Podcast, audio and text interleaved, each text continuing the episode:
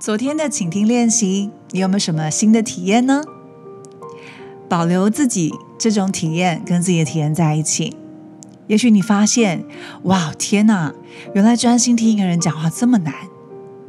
哎，不错哎，我觉得我跟这个人更靠近了。不管你昨天的练习有什么样的收获，这就是你开始发现倾听在你跟他人建立人际关系当中的重要性。同时，也是让你跟自己练习怎么倾听自己，真实的跟自己在一起。今天是我们这一周最后一个练习了，第四十二个练习，说出真话，其实就是真诚。真诚在一段关系里面至关重要，但是每一段破碎的爱情或是维系不下去的关系。都是因为不真诚而日积月累的。如果我们说话的时候不真诚，就不可能有真正建立关系的可能性。沟通技巧永远不是我们的目标，它是一种手段。目标是要交流意见，如何给予和接受讯息，只是让我们达到那里的工具而已。但是真诚、真心话，它不需要。多余的技术，而是能够让自己扎扎实实的表达自己内心的感受，并且让对方收到。这世界有充满太多不真诚的原因跟理由了。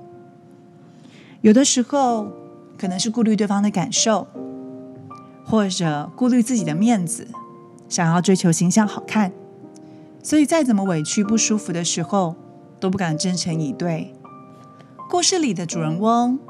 莎拉从小到大，妈妈就告诉她：“你一定要做一个聪明、体贴、漂亮、甜美、乖巧、听话的女人。”于是，她把这一个听进去了，也扎扎实实的放在自己的心上。在家里，她看见妈妈基本上没有说真话的权利，也没有这样呈现。遇到了家里什么不舒服的事件，妈妈总是选择放在心里，而久而久之之下，在莎拉遇到自己的婚姻的时候，她也做出了这样的选择。她看见自己的老公工作上没有尽力，家里的经济不见好转，却始终不敢讲。回到家里，没有一个人能够让她放心讲真话的地方，于是她开始压抑自己了。与老公的距离就像是一个隐形墙，越来越远。这个都是不真诚的结果。于是她心中盘算的不是怎么改变僵局，而是怎么离婚。她认为这样的状况不会好转的。于是她来见到了作者，作者鼓励她真诚的、公开的与她的老公沟通现在关系的状态。让他知道你自己心中的担忧是什么，为什么你会想要让生活里面有不同的改变？两个人可以在经济上面做了什么样的努力？真诚的让对方知道你真实的想法。如果关系真的要走到结束，那真诚有用吗？莎拉不禁这样想，但是没试过，怎么知道呢？于是，她跟老公好好的沟通，告诉他真实的想法。没想到，老公开始找了兼职的工作，增加收入。两个人会拨出时间来彼此沟通，理解对方。这样子的改变让莎拉觉得不可思议。我原本以为真心话会很受伤的。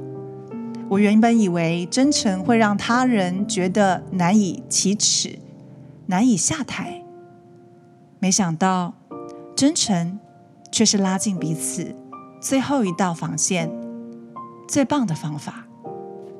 因为真诚的时候，你是全然的相信对方，也把自己交出来，就算没有说，没有用行动去表达，但是这种感受。就是很清晰的，会让对方收到。当我们开始谈自己真心的想法的时候，就站在自己个人的力量中心，当你的意思是不的时候，直接说不。对你想要的东西提出要求，不去考虑别人会怎么评断你，坚持一个别人可能不同意的意见。当你不知道的时候，承认你不知道事实，这些都是让我们更加真实、更能够充分表现自己面貌的行动。所以，不要压抑自己的情感，不要隐藏自己的痛苦。如果我们今天在一段关系当中不坚持自己的立场，可能是来自恐惧，担心自己表达之后遭到拒绝、被遗弃、被羞辱，或不被人理解、不受他人喜爱。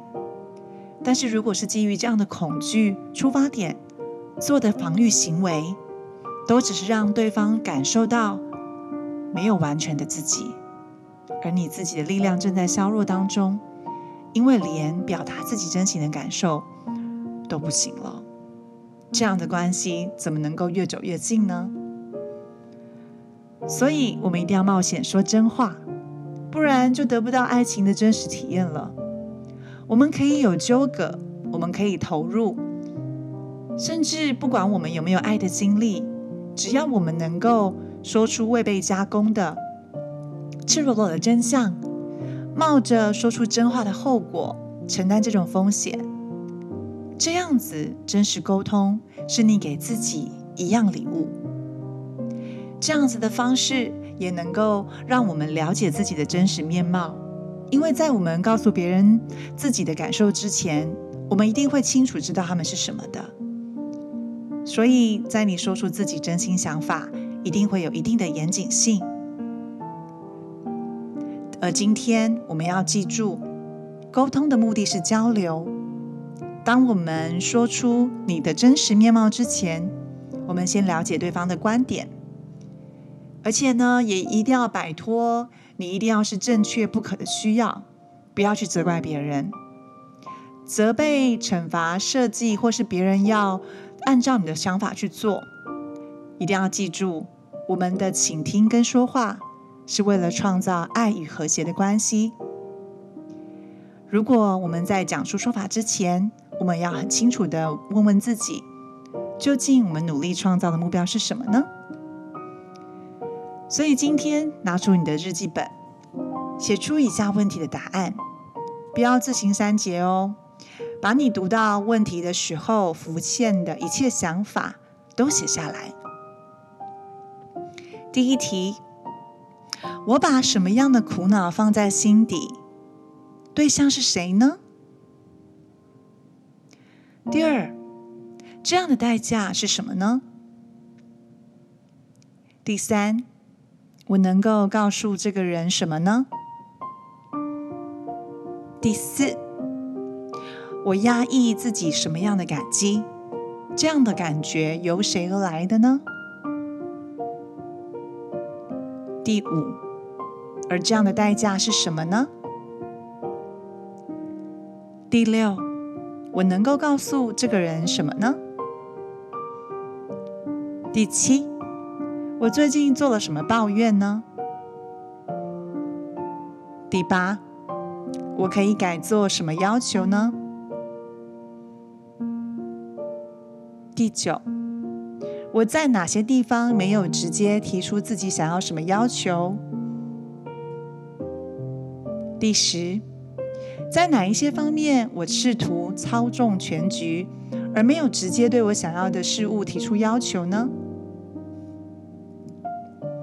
第十一，我可以做出什么要求呢？总共这十一个问题，也许你听一次还来不及写下来，建议你可以多听几次，先把问题抄下来，再花时间慢慢的解答。而今天的加分行动。我们至少做一件事，表现呢你对某人原本压抑的真实感受。再来呢，我们要把一个抱怨转换成请求，第三，放下操纵的企图，透过直接和具体的要求得到你想要的结果。因为刚刚我们的问题呢是针对我们的苦恼，还有我们的感激，还有我们的抱怨。所以呢，如果你有压抑的人，不敢告诉他你的感受，真实告诉他吧。而如果你有一些小小的抱怨，记得把抱怨变成请求，让这个抱怨消失吧。第三，如果你曾经做了一些事情去试图的操纵全局，但是你没有直接说出你想要什么，你尝试用一些方式来控制他人的话，那我们来透过直接跟具体的要求，得到你想要的结果吧。这个加分行动是让我们把练习的问题找到解决的方法。这就是我们今天的练习喽。我们下周见。